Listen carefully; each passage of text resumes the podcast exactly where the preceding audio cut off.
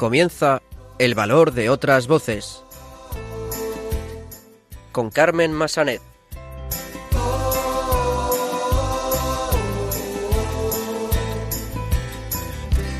No tengas miedo, tú no te rindas, no pierdas la esperanza.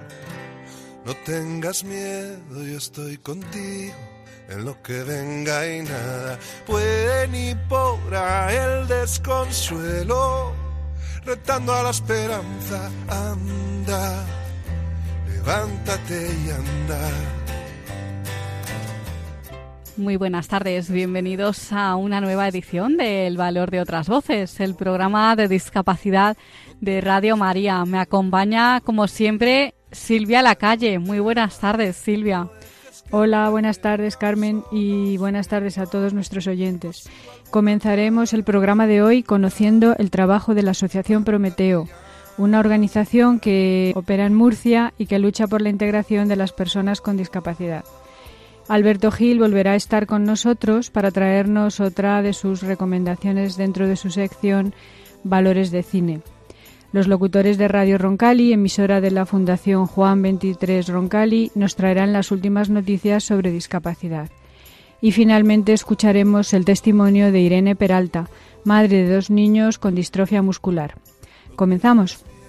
Yo te sujeto, solo confía y salta. No tengas miedo, voy a cuidar. Te alzaré cuando caigas. Siempre puedes empezar de cero. Yo lo hago todo nuevo.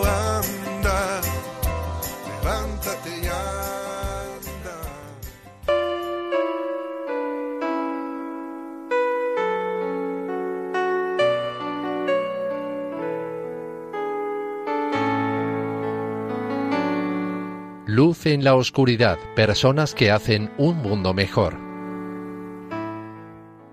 Pues como adelantábamos en nuestro sumario, vamos a conocer el trabajo de la Asociación Prometeo, una organización que opera en Murcia y trabaja para mejorar la calidad de vida de las personas con discapacidad. Para conocer más sobre este proyecto tenemos a Ascensión Méndez, presidenta de la Asociación Prometeo. Muy buenas tardes, Ascensión.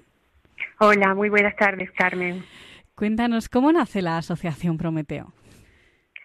Pues la Asociación Prometeo eh, nace como consecuencia de unos talleres que se impartieron aquí en Torre Pacheco, que es donde estamos ubicados, en el año 1966. Y aquellos talleres que eran de barro y cerámica, impartidos por una artista mm, de aquí, del entorno, del campo de Cartagena, Maite de Fru, eh, a, a esos talleres, como decía, pues acudieron varios chicos eh, que tenían discapacidad intelectual. Cuando esos talleres finalizaron, al cabo de unos meses, pues esas familias que habían tenido a sus hijos eh, en ese espacio, que habían visto que eran, que se estaban realizando, que tenían ilusión cada mañana por levantarse y hacer algo en lo que ellos se sentían útiles e integrados, pues, pues pensaron que había que moverse e intentar conseguir otras opciones para que continuaran, continuaran teniendo una vida mm, de mejor calidad y con mucha más ilusión y alegría. A partir de ese momento, esas familias empiezan a unirse y, y ya en el año 1997 se constituye oficialmente la Asociación Prometeo. ¿Y el nombre de Prometeo es por algo en especial? Pues el, el nombre de Prometeo yo creo que, bueno, de alguna forma la, la mitología dice que Prometeo quitó algo a los dioses para ofrecérselo a los humanos, ¿no? Entonces yo creo que, que fue, en aquel momento, la verdad es que yo no estaba integrada en la asociación, pero creo que por lo que he escuchado, que por ahí, por ahí, por ese, por esa idea es por lo que pusieron el nombre, por ofrecer a aquellas personas que lo necesitaban eh, unas posibilidades que hasta ese momento no tenían. ¿Y quién puede ser usuario de vuestra asociación? Aparte de discapacidad intelectual, atendéis otras discapacidades, ¿no?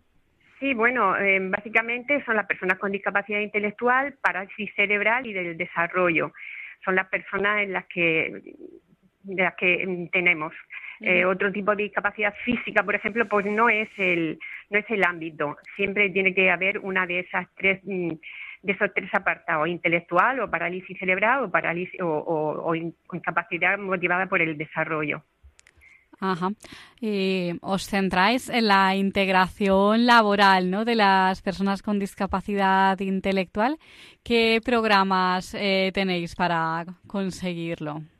Sí, bueno, ya pasados unos años de que existía la asociación la asociación constituida y que teníamos el centro de día, que fue lo primero que surgió, pues entonces se empezó a pensar en la otra posibilidad de dar un trabajo, pero un trabajo ya más arreglado y más organizado a esas personas que tenían posibilidades de desarrollarlo y obtener que ellos ya tuvieran una remuneración por ese, esas actividades que desarrollaban. Y entonces en el año 2008 se constituye la Fundación. Prometeo actualmente somos asociación de personas con discapacidad y paralelamente tenemos una fundación. A partir del año 2016, esa fundación acoge lo que es el Centro Especial de Empleo de Prometeo. Ahí esas personas que tienen ya posibilidades de desarrollo de un, trabajo y pues se integran en él y tenemos distintos sectores en los que se desarrolla ese servicio, esa actividad, el sector de jardinería, el sector de limpieza, el sector de control de accesos y el sector de artesanía. En todos esos sectores, pues tenemos una serie de chicos, unos equipos, cada uno de ellos, y ellos pues van desarrollando su actividad y, y están totalmente integrados laboralmente en el entorno y, totalmente integrados. Mm, para quien no esté muy familiarizado con esta modalidad, ¿qué significa esto de centro especial de empleo? ¿Qué personas trabajan allí? ¿Solo personas con discapacidad? ¿Están integradas personas con y sin discapacidad? Cuéntanos un poco. Vamos a ver, nosotros somos un centro especial de empleo sin ánimo de lucro, evidentemente. Y entonces sí que acogemos a, personas que, que, no tienen ninguna discapacidad, porque en el caso de monitores, en el caso de, profesores, del preparador laboral, personas que están eh, de alguna manera guiando y haciendo llegar a, esas otras personas que necesitan unos apoyos, son las que van aportándolos eh, eh, y ayudándoles en ese camino de su integración. Llega un momento en que algunos de estos chicos que tienen discapacidad intelectual son perfectamente autónomos y no necesitan ni el apoyo del preparador laboral siquiera, pero sí que están esas otras figuras ahí porque conforme van pasando y se van incorporando personas que lo necesitan, pues tienen que atenderlo. La normativa actual establece un porcentaje mínimo de personas con discapacidad que tendría que haber en cada uno de los centros especiales de empleo. Y, bueno, por supuesto que nosotros no es que vayamos a llevar ese porcentaje, ¿no? A llegar, ni siquiera pensemos en llegar a ese porcentaje, no, es que no pensamos en eso. Lo máximo que queremos acoger son personas que tengan alguna discapacidad y excepcionalmente esas otras figuras que van a ayudarles a estar integradas en el, en el campo laboral. ¿Y vuestros usuarios también trabajan en empresas de fuera? ¿Hacéis algún taller de búsqueda de empleo? Sí, bueno, eh, realmente como, como centro especial de empleo ya he dicho que somos desde, estamos desde el año 2016 actuando en la fundación, entonces el desarrollo va despacio, va poco a poco, pero sí que estamos trabajando para empresas que colaboran y que, intentan ellos a través de la responsabilidad social corporativa y todo esto, pues colaborar con entidades como la nuestra. Entonces, ahora mismo sí que tenemos un contrato con una empresa eh, por el cual pues tenemos unos chicos que hacen la limpieza, un servicio de limpieza y jardinería, en, por ejemplo, en patio de, de, los colegios del municipio, ¿no? Tenemos ahora mismo pues también una oferta de otra empresa para hacer un reparto de correspondencia, que digo una oferta porque está en este momento, en esta semana se están preparando toda la documentación del contrato y todo eso. Es decir, que sí, estamos ya saliendo del entorno del, Centro Especial de Empleo en el que los chicos trabajan prácticamente para Prometeo. No, estamos abriéndonos al entorno de alrededor y haciendo otras actividades, sí. Qué bien. Y tenéis un programa de cualificación profesional, ¿no? Para jóvenes entre 15 y 21 años. Efectivamente, tenemos un programa de cualificación profesional en la variedad, en, la modalidad especial de auxiliar de viveros y jardines. Eh, este, se lleva también desarrollando varios años, por, ahora han pasado ya como más de 40 alumnos. El, grupito habitual es hasta 12 alumnos como máximo y es un programa que se desarrolla durante dos años.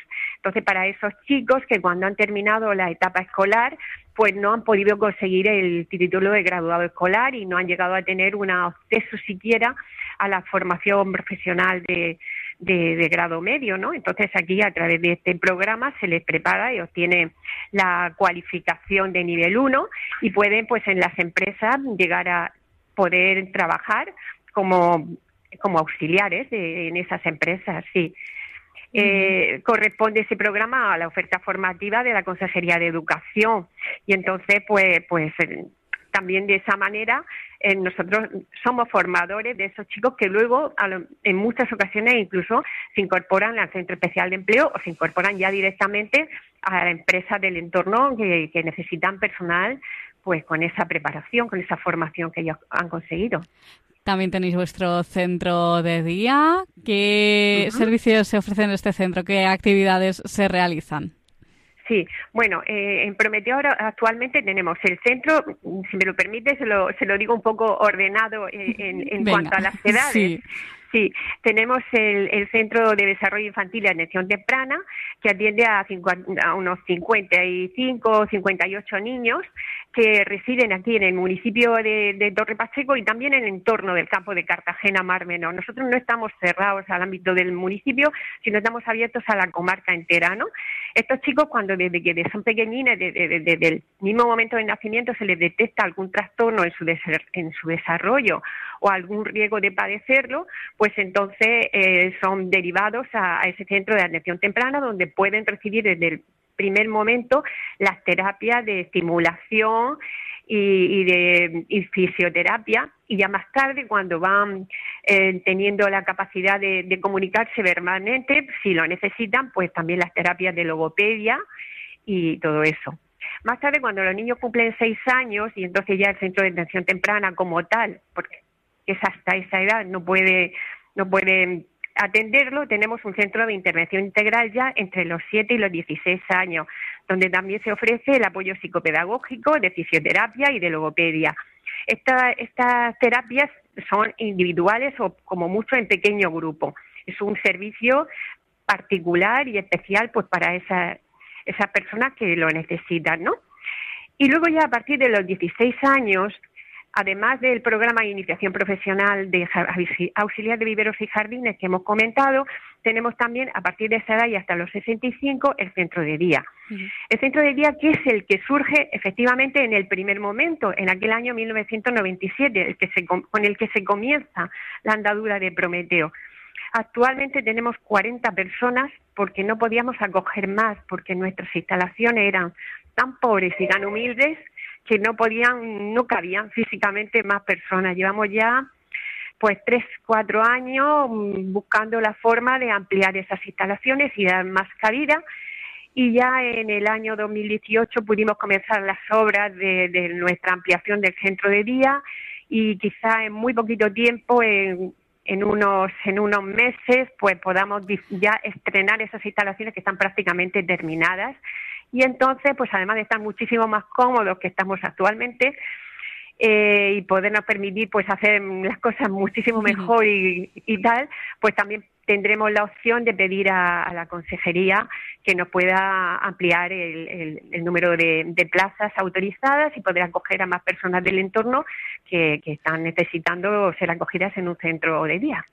¿Y mm, en la asociación trabajan eh, profesionales o también contáis con el apoyo de voluntarios que os ayudan? A ver, eh, ambas cosas. Tenemos profesionales y tenemos voluntarios. Claro que sí, como no vamos a tener voluntarios es una parte importante. Pero Muy es verdad, importante, ¿verdad?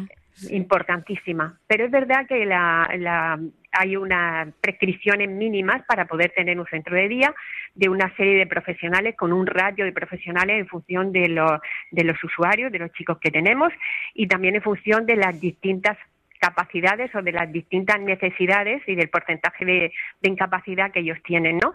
Entonces, esos, esos mínimos de personal tenemos que tenerlo. Eso es vamos, no podemos, no podemos evadirnos de ello para nada. Lo que ocurre es que cuando luego se quieren hacer algún tipo de actividad extraescolar o alguna actividad más lúdica o actividades incluso deportivas de las mismas programadas, es preciso, es verdad que es preciso estar apoyado por otra serie de personas para que sea más más cómodo, para que todo sea más fluido, para que los chicos estén mejor atendidos y los profesionales pues también estén mucho más seguros de lo que están desarrollando. Y ahí el papel de los voluntarios, desde luego, es es necesario y formidable, es formidable contar con ellos. Pues si te parece, para finalizar, nos vas a dar eh, vuestros datos de contacto pues para aquellas personas que quieran obtener más información sobre vuestro trabajo o quieran incluso colaborar eh, con vosotros, ser voluntarios. Sí. Eh, a ver, pues ¿de qué manera se pueden poner en contacto con nosotros? Pues a través de nuestra página web, que es el prometeotp.es, bueno, con las tres W, la página web, ahí pueden encontrar ya una iniciación, un primer punto toma de contacto de quiénes somos y qué hacemos. Eh, ahí también están nuestros números de teléfono, pero mm, yo también se los se lo puedo facilitar. Sí, si quieres dar el número de teléfono. Sí, el número de teléfono del centro de día, por ejemplo, es el 968 57 95 05. El del centro de atención temprana, 968 58 56 72. También pueden seguirnos en Facebook, en Twitter, también creo que simplemente con que pongan Prometeo, Asociación Prometeo y, y, poner Murcia, Murcia intentarlo. Sí, porque resulta que hay otra asociación Prometeo, creo que de carácter literario, cultural, algo así, en, Andalucía. Y no sí, sé entonces hay que buscar Murcia, Prometeo Murcia, muy bien. Sí, pero si ponen Asociación Prometeo Discapacidad, seguro, seguro que llegan a la nuestra. Eso sí, eso es cierto, que lo he visto yo. Pues Ascensión Méndez, presidenta de la Asociación Prometeo en Murcia, muchísimas gracias por ayudarnos a difundir vuestro trabajo. Ha sido un placer. Muchas gracias a ustedes. Muchísimas Un abrazo, gracias. Hasta pronto. Hasta luego.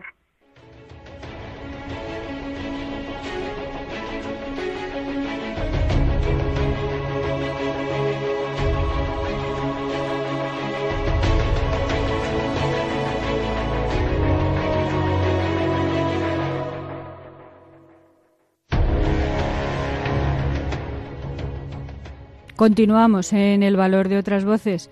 Y ahora vamos a saludar a Alberto Gil, que nos traerá otra de sus estupendas recomendaciones dentro de su sección Valores de Cine. Muy buenas tardes, Alberto. Buenas tardes, Silvia. Buenas tardes, Carmen. ¿Qué tal? Pues el título de la película ya nos hace pensar que se trata de una historia muy especial. Dinos de qué película se trata, Alberto. Bueno, pues se titula Especiales, precisamente Está dirigida por, bueno, pues dos directores de cine franceses, eh, ya veteranos, que, por ejemplo, la, trataron otro caso de discapacidad como es la película Intocable y otra película como es Se la vi. Eh, realmente es una película francesa, pero que, que, bueno, reúne todos los ingredientes pues para traerla aquí. Y además está recién estrenada y realmente merece la pena. Pues antes de seguir vamos a escuchar el tráiler de esta película.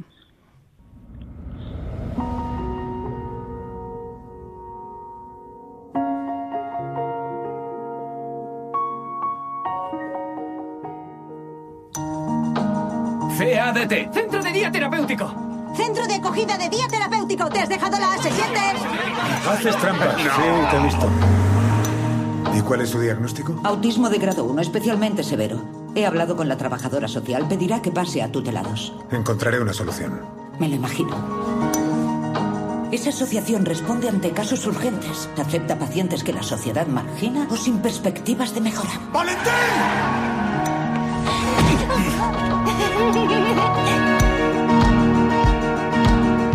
El mundo se divide en dos categorías. Los que ya ni te ven ni te oyen y los otros. que no abundan mucho. ¿Por qué desde hace 15 años los médicos, los hospitales me llaman todos los días al móvil para saber si puedo acoger a más niños? Nosotros nos aferramos a usted.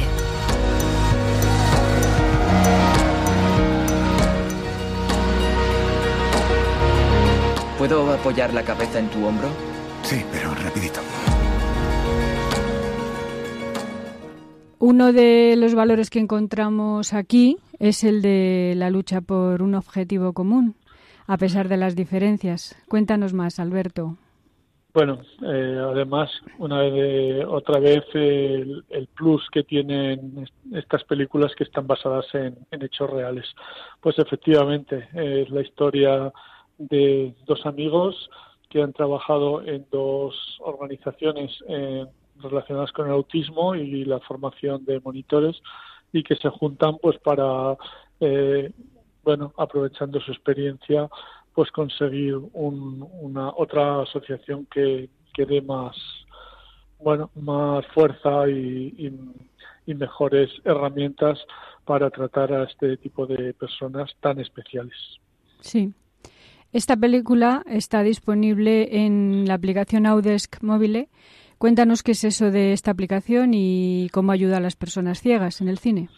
Bueno, otra eh, una opción eh, que ya hace un tiempo que está disponible para disfrutar de, del cine y del teatro eh, en audio con audiodescripción es unas aplicaciones móviles que eh, las descargamos en nuestro teléfono y que sincronizadas en la sala correspondiente con la película o con la obra de teatro o incluso con la ópera que, que tenga la opción de eh, la audiodescripción, pues a la vez que vemos la película de forma eh, inclusiva, eh, nosotros con nuestro teléfono móvil y nuestros auriculares escuchamos la audiodescripción y la persona que está al lado, que es vidente, pues no se entera ¿no? de que está adaptada.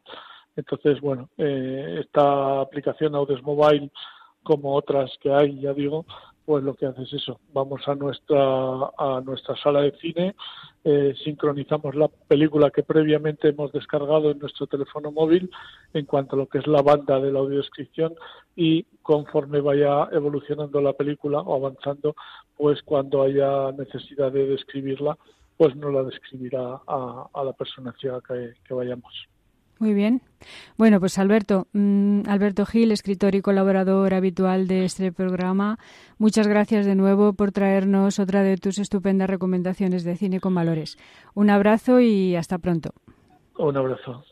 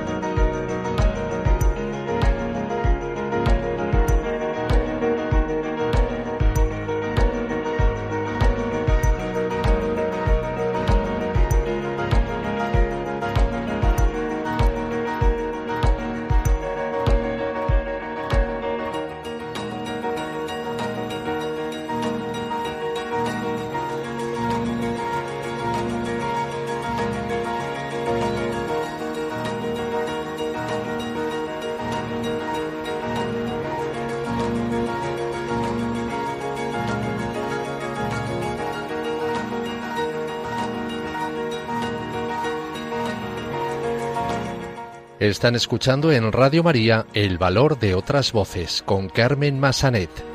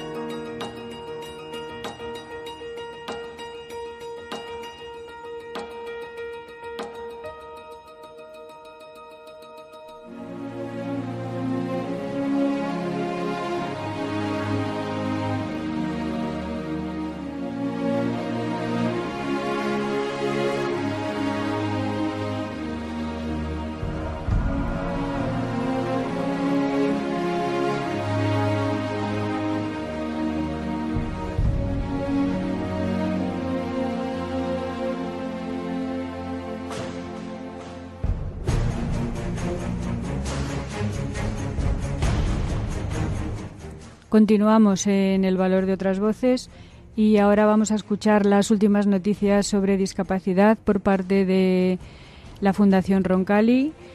Eh, adelante, compañeros. Buenas tardes a todos, queridos radio oyentes del valor de otras voces. Estamos aquí de nuevo un domingo más con todos vosotros para dar visibilidad y poner voz a la discapacidad. En el programa de hoy me acompaña mi compañera María Elena. La primera noticia nos llega desde Murcia, donde dos concejales van a recorrer sus calles sintiendo el apagón acústico. ¿Puedes contarnos de qué trata esto, Víctor? Ambos concejales van a tapar sus ojos con un antifaz y sus oídos con tapones para sentir el apagón de los semáforos de la ciudad de Murcia. El objetivo es poner de manifiesto los riesgos que esto supone. Es un peligro que en la ciudad se apaguen el sonido de los semáforos a partir de los 10 de la noche y durante el día también bajen el volumen de estos, a causa de las quejas por los vecinos. Denuncian que por el exceso de ruido y por el tráfico apenas los lo escuchan, y eso es un peligro. Además, piden que se implante el sistema Plasbo para activar el sonido con mando a distancia en las grandes avenidas. Este ya ha sido implantado en la mayoría de ciudades españolas. Las asociaciones de invidentes consideran que sin este sistema Murcia será inaccesible. Ahora nos vamos hasta Benavente, provincia de, Zamora. El centro Asprosuf, que pertenece a Plena Inclusión, pretende desarrollar un plan de formación y seguimiento para personas con discapacidad, cuyo fin es el que al menos el 50% encuentre puesto de trabajo. El Ayuntamiento de Benavente también está colaborando para poner en marcha este plan de inclusión laboral. Sin embargo, se escribió en noviembre a un total de 21 alcaldes de toda la comarca, implicando el proyecto y pidiendo una respuesta rápida, pero tres meses después no se ha obtenido ninguna respuesta. Ahora nos vamos hasta Alemania, donde Rita Ebel, una mujer de 62 años, ha tenido una idea para eliminar las barreras a las que se enfrentan las personas con movilidad reducida diariamente. Pues sí, Víctor. La alemana también quedó en silla de ruedas por un accidente de coche y por ello ha querido ayudar a más personas. ¿De qué trata su invento? Se trata de rampas hechas por pieza de Lego. Una forma sencilla y barata de derribar los muros a los que se enfrentan diariamente. Uno de los problemas que tiene es la falta de material, por ello pide donaciones de estas piezas para continuar su invento. Estas coloridas rampas ya se han extendido a países como Suiza o Australia. Además, España y Estados Unidos ya se han interesado en conocer más detalles. Los, los protagonistas de la siguiente historia se llama Begoña y es la presidenta de la asociación Dar Vida en San Sebastián de los Reyes. Cuéntanos, María Elena. Así es, Begoña denuncia la última discriminación que ha sufrido, al no dejar que su perro de asistencia entrara con ella a la consulta médica en el Hospital Infanta Sofía. Begoña explica que su discapacidad no es visual y considera que hay mucho desconocimiento y falta de información en este tema. Explica cómo además de perros guías, también hay perros de asistencia médica o de autismo. Sin embargo, cree que la mayoría de estos servicios son desconocidos por la sociedad. Por su parte, el hospital ya, ha pedido disculpas a Begoña e insisten que fue un fallo del auxiliar. Sin embargo, añade que es, la, que es habitual que los trabajadores conozcan las leyes y que tengan un correcto trato con, con todos los pacientes. Begoña reclama más visibilidad y más conocimiento para combatir la desinformación que existe. La siguiente noticia tiene como protagonista a dos deportistas que destacan subidos a los esquís. Joan Santacana y Miguel Galindo. El primero es, esquiador paralímpico con un 5% de agudeza visual. El segundo es su guía, que le dirige desde hace más de, de 17 años. Ambos comenzaron a esquiar desde muy jóvenes. Galindo, gracias a su familia, ya competía con tan solo ocho años mientras que a Santa Cana ya le habían diagnosticado la enfermedad que degeneraría su visión cuando se puso los esquís por primera vez. Galindo tiene mucha responsabilidad con sus indicaciones, ya que en un mínimo fallo puede suponer un peligro para Santa Cana. Pero ¿cómo hacen para comunicarse? Esta peculiar pareja utiliza un micrófono y unos auriculares mientras que bajan por la nieve a más de 100 kilómetros por hora. Otra gran noticia son las próximas obras que se van a realizar en el castillo de Peñíscola, cuya inversión ronda los 2,5 millones de euros. El objetivo es que el castillo sea accesible para todos. Así lo ha anunciado el presidente de la Diputación, José Martí, en su visita al monumento. También se ha anunciado un posible proyecto de visitas con gafas 3D para que las personas con discapacidad puedan conocer cualquier rincón, incluso donde resulte imposible realizar las obras. Martí alabó el proceso de modernización y los recursos que están incorporando. Tour for Adapta llega a Lanzarote para que las personas con discapacidad puedan probar coches adaptados a sus necesidades. Es una, iniciativa de Ford junto Fundación 11 desde 2014. Ya han visitado 80 localidades. El objetivo es facilitar el acceso universal a la movilidad de toda la geografía española. Más de 3 millones de personas ya han probado estos vehículos. Nos vamos hasta Santander. El protagonista se llama Alberto Torres y es el único concejal sordo de España. Así es, durante la entrevista que ha realizado y gracias a un intérprete de signos ha hablado de la importancia que tiene derribar las barreras para que todos podamos tener las mismas oportunidades. El, el concejal considera que uno de los retos que tiene su partido político es hacer de Santander una ciudad accesible e integradora. Además, también tiene la esperanza de que se conozca la figura del intérprete de signos. Para terminar el programa de hoy, vamos a hablar de la iniciativa impulsada por Mafre en su programa Juntos Somos Capaces. ¿De qué se trata, María Elena? Se trata de un taller gastronómico formado por nueve personas con discapacidad intelectual y dirigida por el chef Martín Berasategui. Tiene un doble objetivo. Por un lado, visibilizar sus capacidades y talento, y por otro, fomentar la inserción laboral y mostrar valores como la superación, la igualdad, la responsabilidad o el compromiso. Aprovechamos también para recordar a todos los radioyentes que hoy, 1 de marzo, es el día de la cero discriminación. Y hasta aquí el valor de otras voces. Gracias a mi compañera por traernos la actualidad y a nuestros queridos radioyentes nos vemos dentro de 15 días. Hasta pronto.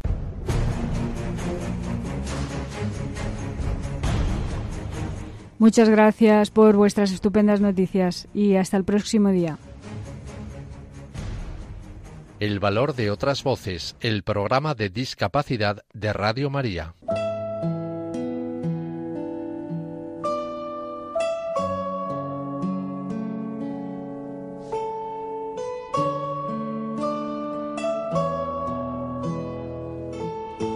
Testimonio.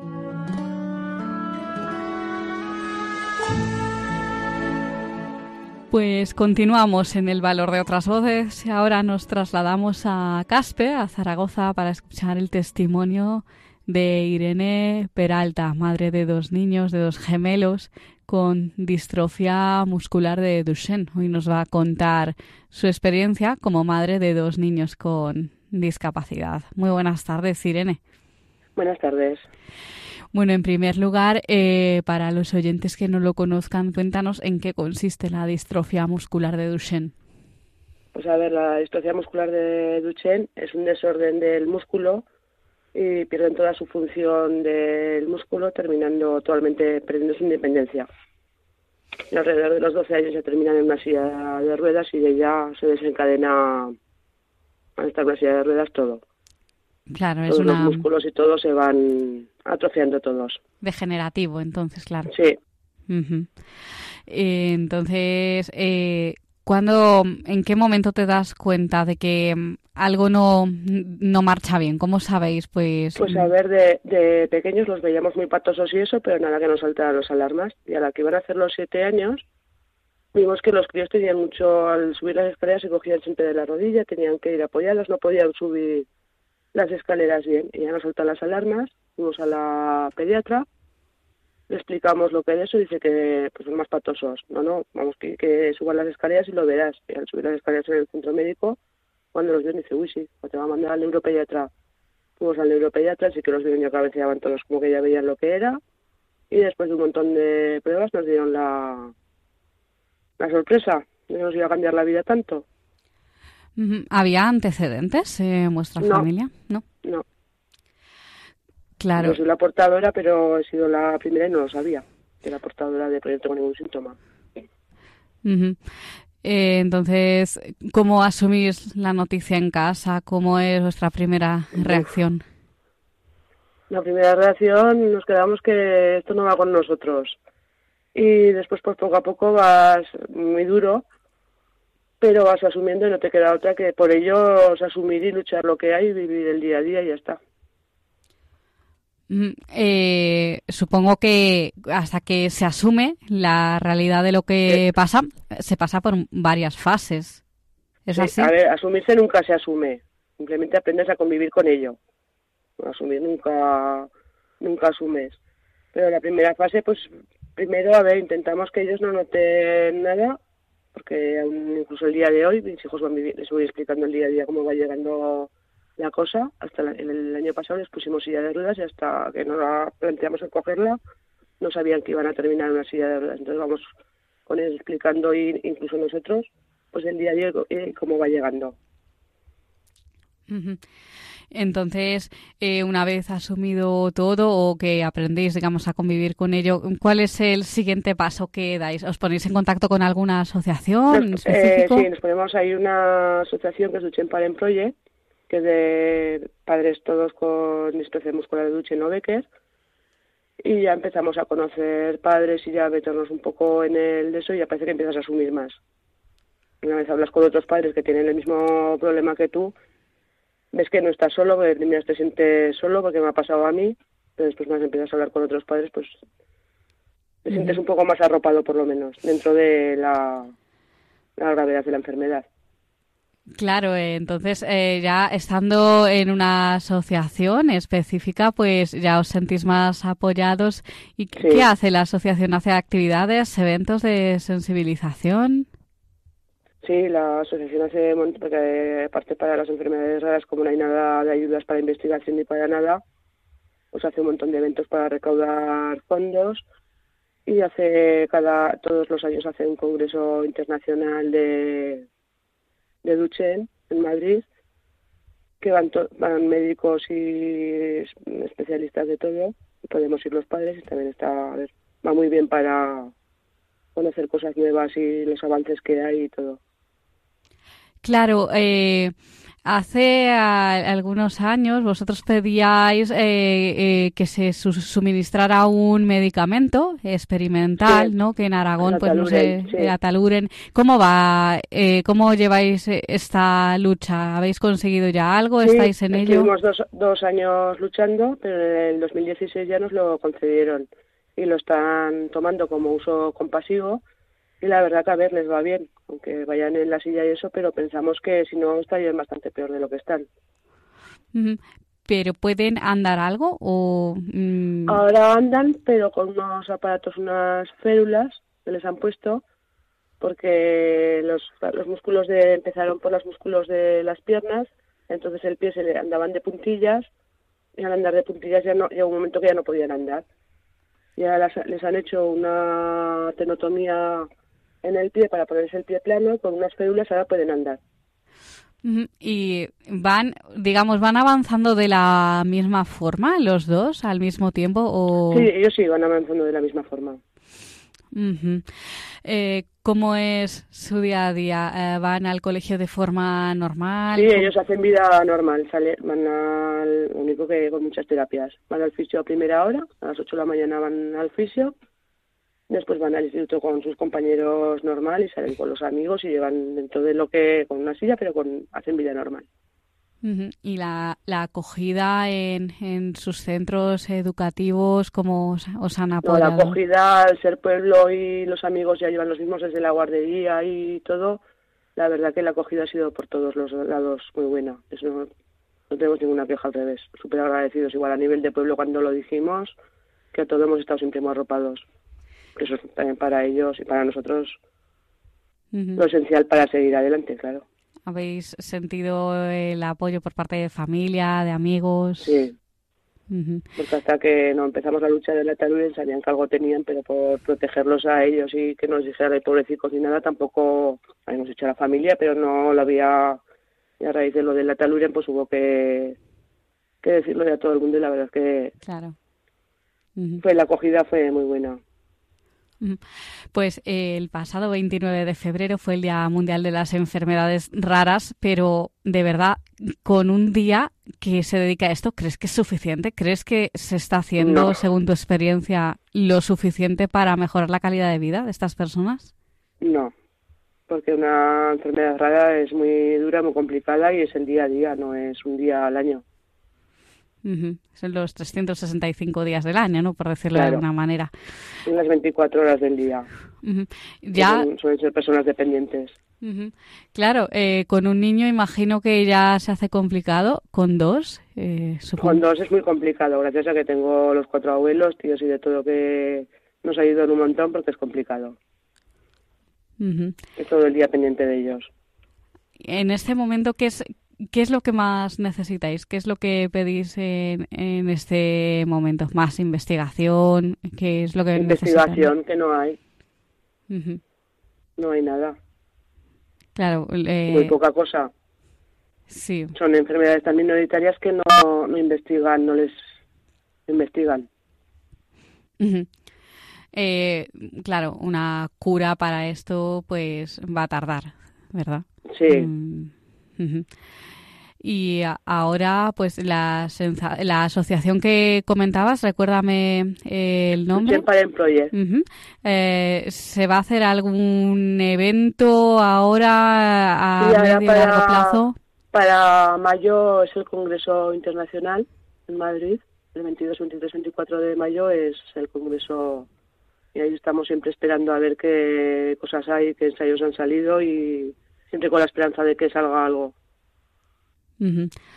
Pues Irene, para finalizar, nos gustaría que mandaras un mensaje pues a esas personas pues que se encuentran en una situación similar a la vuestra para que no dejen de, de luchar por salir adelante. ¿Qué les dirías?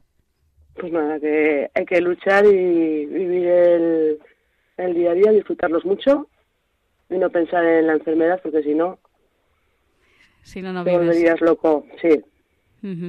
Claro que sí, vivir el presente, ¿no? La vida es aquí Sí. y ahora, ¿no? sí, y no pensar en un futuro lo que pueda pasar, que lo que pasará, pasará. Pues Irene Peralta de Caspe, Zaragoza, madre de dos niños con distrofia muscular de Duchenne, muchísimas gracias por estar con nosotros en el programa. Un abrazo. Un abrazo.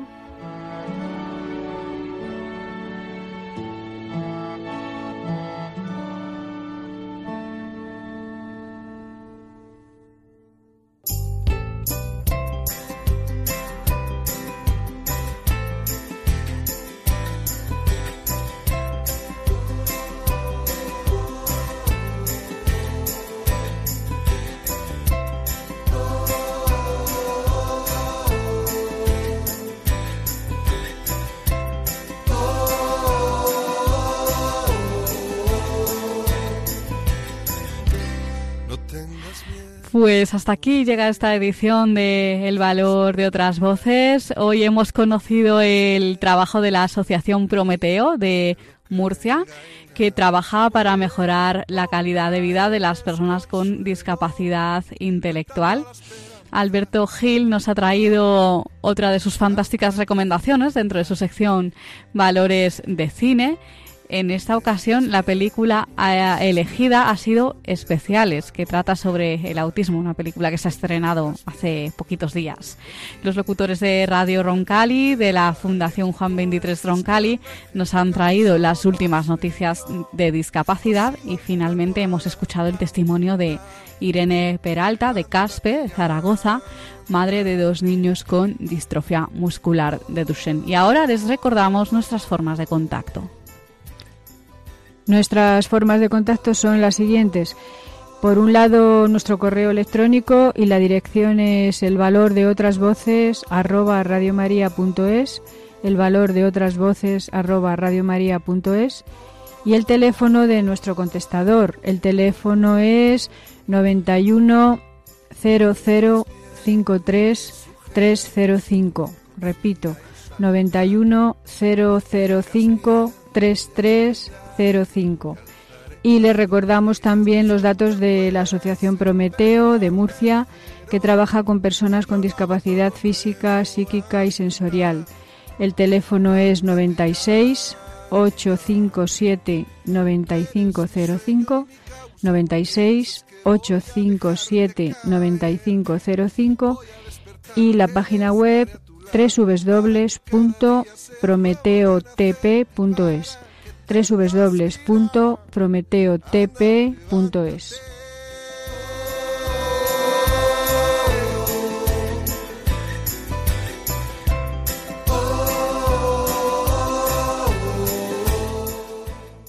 Muchas gracias Silvia por estar con nosotros un programa más. Gracias Carmen, a ti y a todos y hasta el próximo día. Pues un abrazo a todos nuestros oyentes y muchas gracias por estar ahí.